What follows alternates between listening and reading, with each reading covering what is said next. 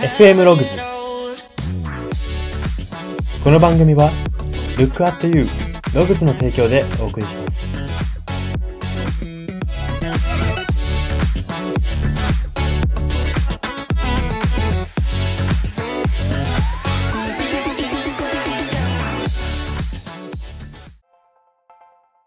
どうも。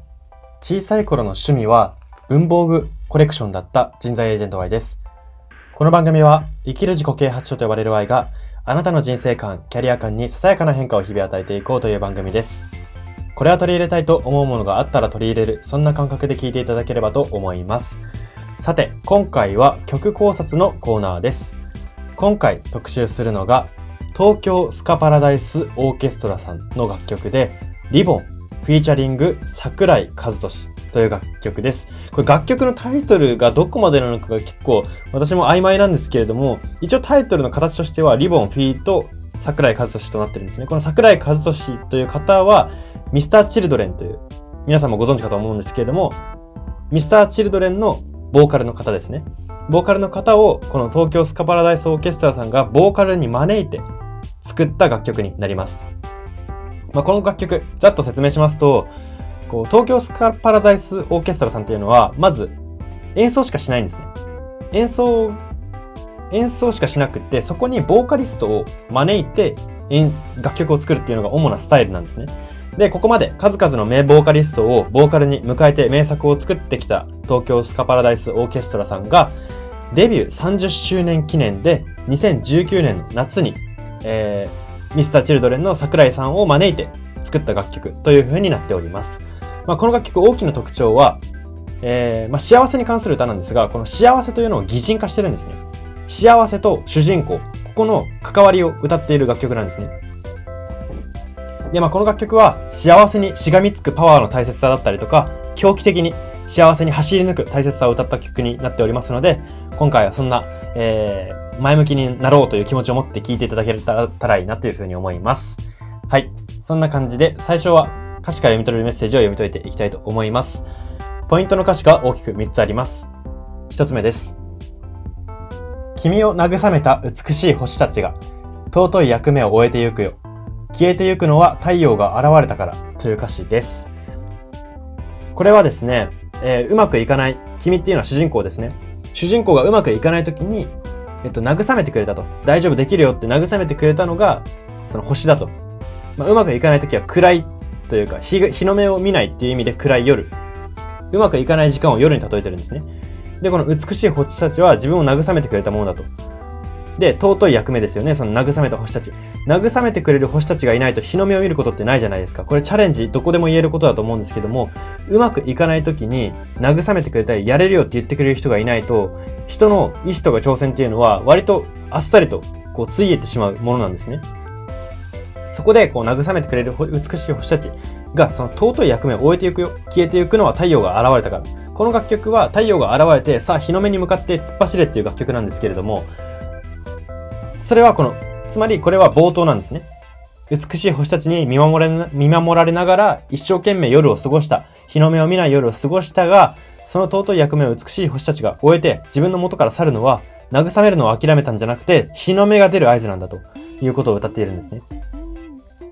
まあ、ここで言う星は、うまくいかない時に、今幸せになれてるよと、はったりを言い聞かせてくれている存在と言えるんですね。今幸せじゃんと。それ下積みだよ。いつか日の目見るための下積みだし、幸せじゃん、それ。楽しもうよっていうことを言ってくれる星、存在でありまして、これは現実世界でいうところの人間とか歌とかに、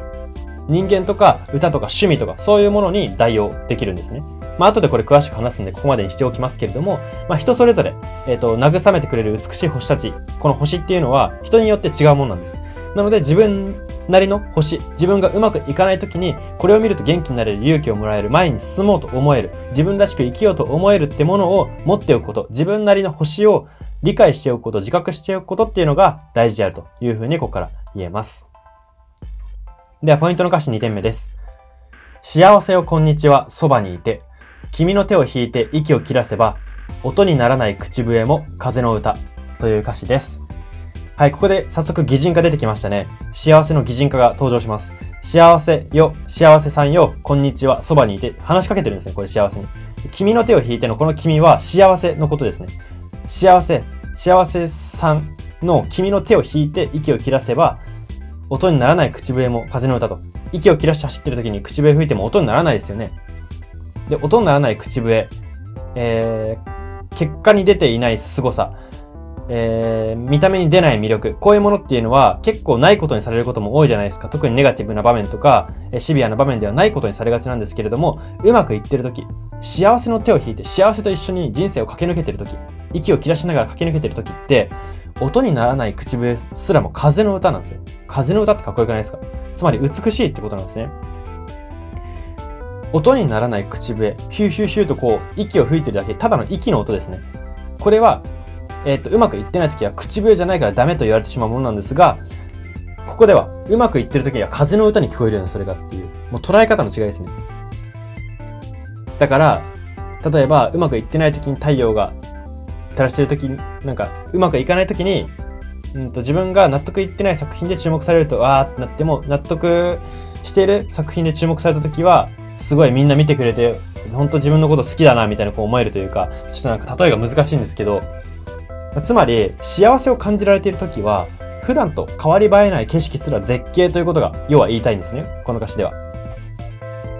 だから、こっから言えることっていうのは、つまり人生は何を見るかではなく、どんな自分で見るかということなんですね。これ、ま、前の、以前の放送でもどっかで言ってると思うんですけど、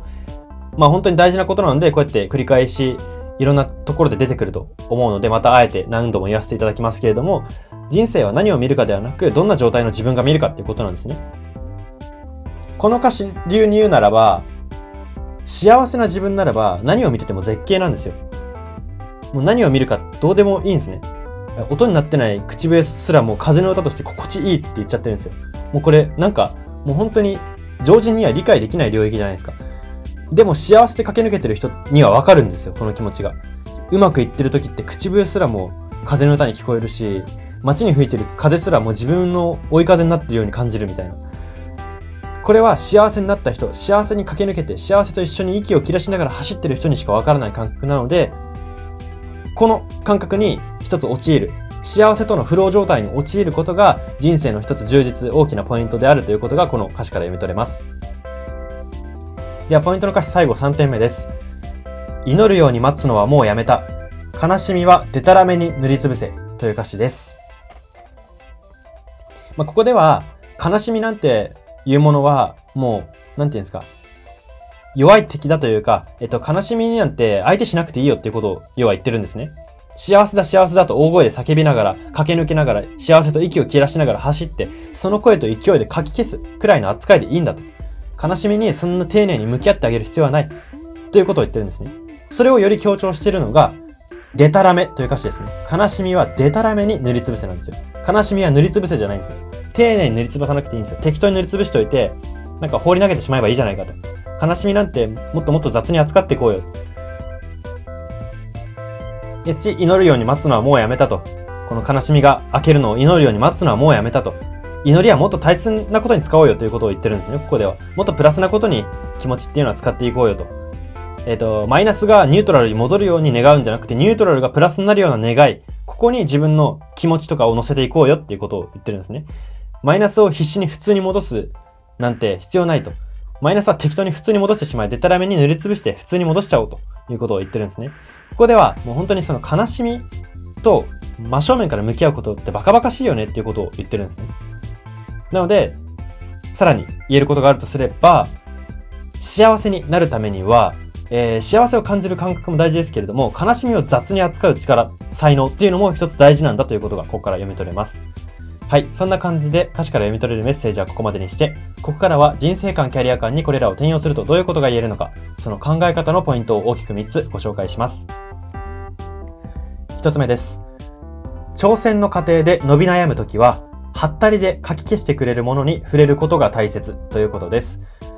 これは歌詞から読み取れるメッセージ1ポイント目でちょっと触れたところではあるんですけれども、音楽とか、友人、恋人、趣味とか、あらゆるこう自分のうん自己肯定感を上げてくれたりとか、よし、また頑張るぞって思わせてくれるものって何かしらあるじゃないですか。人間って何かしら希望があるから、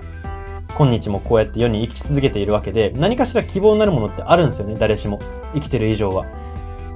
なので、それをまず自分で気づくこと、気づいて、えっ、ー、と、うまくいかない時ほど集中的に触れること。これが大切だということなんですね。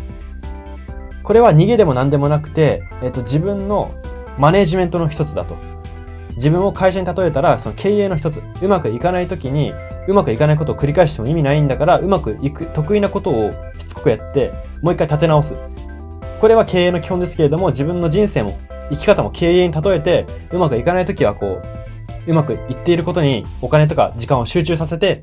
えっ、ー、と、土台を取り戻すという、そういう意識が大切だというふうに言えますし、例えば音楽だったら、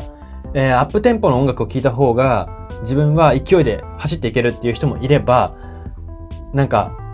すごいスローな曲で悲しげな曲なんだけど、もうやるしかないよねってことを淡々と言ってくれる楽曲の方が自分は気合いが入るという人もいますし、この音楽って一重に言ってもそこにも様々いろいろと自分に向き不向きというか自分の挑戦への向き不向きがあるので、これは個人にしかわからないことなので、やはり自己分析をして自分と向き合って自分はどういう音楽を聴いてる時に乗るのか、誰と喋った時にまた頑張ろうと思えるのか、どんな趣味を、に、どんな趣味のに時間を使った時に頑張ろうと思えるのか、こういうことを理解して集中的に伸び悩んでる時ほど触れることが大切ですし、これがこの楽曲で言うところの美しい星たちになるんですね。まあ私、個人的にこれ自分のことを考えたら自分だったらサッカー観戦だなっていうふうに思ったんですね。サッカー観戦をしていると、まあ試合に集中して、まあ、応援をしたりするので、必然的に現実のことを気にしてる暇がなくなるんですよね。その感染している時に。感染している時に悩みを悩んでる暇がなくなってしまうので、で、そこで、こう、一通り集中しきって、試合の帰り道になると、なんかやれる気がしてきたわってなったりするんですよね。まあ本当にこのなんかやれる気がしてきたわぐらいの気持ちでいいんですよ。ここを突き詰めなくても、悲しみっていうのはこの楽曲で言われているように、そんなに丁寧に扱ってやるような存在じゃないですし、もっと雑に扱っていこうよというふうに言えますし、まあ皆さんもこのハッタリで書き消してくれることっていうのは自分にとって何なのか、自分にとっての慰めてくれる美しい星たちは何なのかということを今一度見つめてもらえたら、より挑戦がうまくいくのではないかなというふうに思います。ではポイント2点目です。自分が自分を幸せと証明し抜けば、極論人生には絶景しかないということです。結局絶景が、えっと、絶景がこの自分の視界からなくなってしまう理由っていうのは幸せと証明し抜けてないという証なんですね。もちろん、一生幸せと自分を証明し抜くことは難しいです。というか、ほ、ほとんどというか皆さん全員できないと思います、人間は。全人類ができないと思いますけれども、なるべくですね。なるべく自分は生きてる中で少しでも幸せだと自分を証明し抜けるように頑張ろうって、その意識だけで全然自分の見えてくる景色、自分の視界に映る絶景の数が変わってきますし、まあ、幸せと証明し抜くことをこう本末転倒と捉える方もいるかもしれません。私もその見解はわからないでもないというか、それはどういうことかというと、幸せと証明し抜く。えっ、と、自然に幸せになれてないなんか自然に幸せになることが大事で、証明するってその必死にやってる感じがもう幸せじゃないんじゃないかっていう観点もなんとなくわかりはするんです。そういう意味で私は言いました。わかるんですけれども、でもやはり人生は意外と、なんていうんですかね、人間が、真面目な人間が思っているほど真面目じゃないんですよね。で、なんか思わぬところでヒットして、思わぬところで落ちてって、結局、なんていうんですか、安定ってないんですよ、人生に。安定がないんだったら幸せで脳を洗脳していくことが一つ大事だというふうに思えてきますよね。そうしたら絶景しか見えないんですよ。絶景しか見えなくて大切なものが見えなかったとしても、絶景を見抜いてなく、うん、自分の人生の終わりまで迎えたら、別に気づかなければ幸せなことってあるじゃないですか。何事も。だからそれはそれでいいのではないかなというふうに思いますし、やはりこの自分、まあ、そこまでは思えなくても、やはり自分が自分を幸せと証明し抜くことの大切さっていうのは一つ頭に押さえておくおくと、えっと、挑戦とか、えー、悩みっていうのがスムーズにこう解決したりとかうまくいくのかなというふうに思います。では、ポイント3点目です。人生はマイナスをきれいに消すことより、プラスのパワーで雑にでも書き消した方が幸せになれるということです。マイナスなことがあると、こう、そしてそれがすぐ消せそうなことだったら消しに行きたくなる気持ちってありますよね。自分の欠点とか、えーうまくできないこと、短所。こういうものをなくしたいな、嫌だな、自分のこんなマイナスなところって思ってしまうことあると思います。特に日本人の方多いのかなっていうふうに思うんですけれども、これは綺麗に消そうとしても絶対ちょこちょこ湧いてきてしまうものなんですね。だったらプラスのパワーで雑にでも書き消した方が幸せになれるのだということが、まあ、この楽曲から、歌詞から読み取ることができます。まあ、この楽曲で私は個人的に一番やっぱポイントだな、個人的にポイントだなって思うのは、その悲しみを雑に扱うとこだなっていうふうに思うんですよ。結局一番、うん、あの、幸せを、幸せを感じなさいというよりかは、悲しみを雑に扱ってれば幸せと、自然に幸せを大事に扱うようになるのかなというふうに、まあ、そういうメッセージを、が意外と裏テーマなのかなというふうに思いますし、この3点目でもそこを取り上げさせてもらいましたが、マイナスをきれいに消す、消しそうと、消すことをしてもいいんですけども、結局結論としてはキリがないので、一生マイナスを消すお掃除係で終わってしまうので、だったらプラスのパワーで、そのマイナスを引きずるというか、なんていうんですか、もう、引きずるって言ったら違いますね。蹴落とすぐらいの、雑にでも蹴落としていく、走り抜いた方が幸せになれると。よりプラスで、より自分らしく生きられたなっていう、こう充実した人生で人生を終えられるっていう風に言えます。はい。そんな感じで今回は終わりにしたいと思います。今回は曲考察のコーナーで、東京スカパラダイスオーケストラさんのリボンフィート桜井和俊を特集しました。FM ログズ、今回の放送は以上になります。いかがだったでしょうか？はい。えー幸せは感じ方だよとか、うんと、なんていうんですかね。幸せは何かが運んできてくれるよみたいな楽曲がたくさんあると思うんですけれども、悲しみを蹴落としてでももう幸せで脳を洗脳していこうというか、なんか言葉がちょっと雑ですけれども、幸せで自分の人生ドライブしていこうという風に歌っている楽曲っていうのはなかなか意外とないなという風に思いますし、私もここまで曲考察してて初めて、えっ、と、感じた後、はん感じた読み取ったメッセージだったので、非常に興味深かったです。はい。皆さんもぜひ、あの、アップテンポで非常にテンションが上がって頑張ろうって思える曲なんで、えー勝負事の前とか、まあ、勝負事の前じゃなくてもこのラジオ終わったらとかでもいいんで、一度聞いていただけたらいいなというふうに思います。はい。そんな感じで今回は終わりにしたいと思います。ここまでのお相手は、Y でした。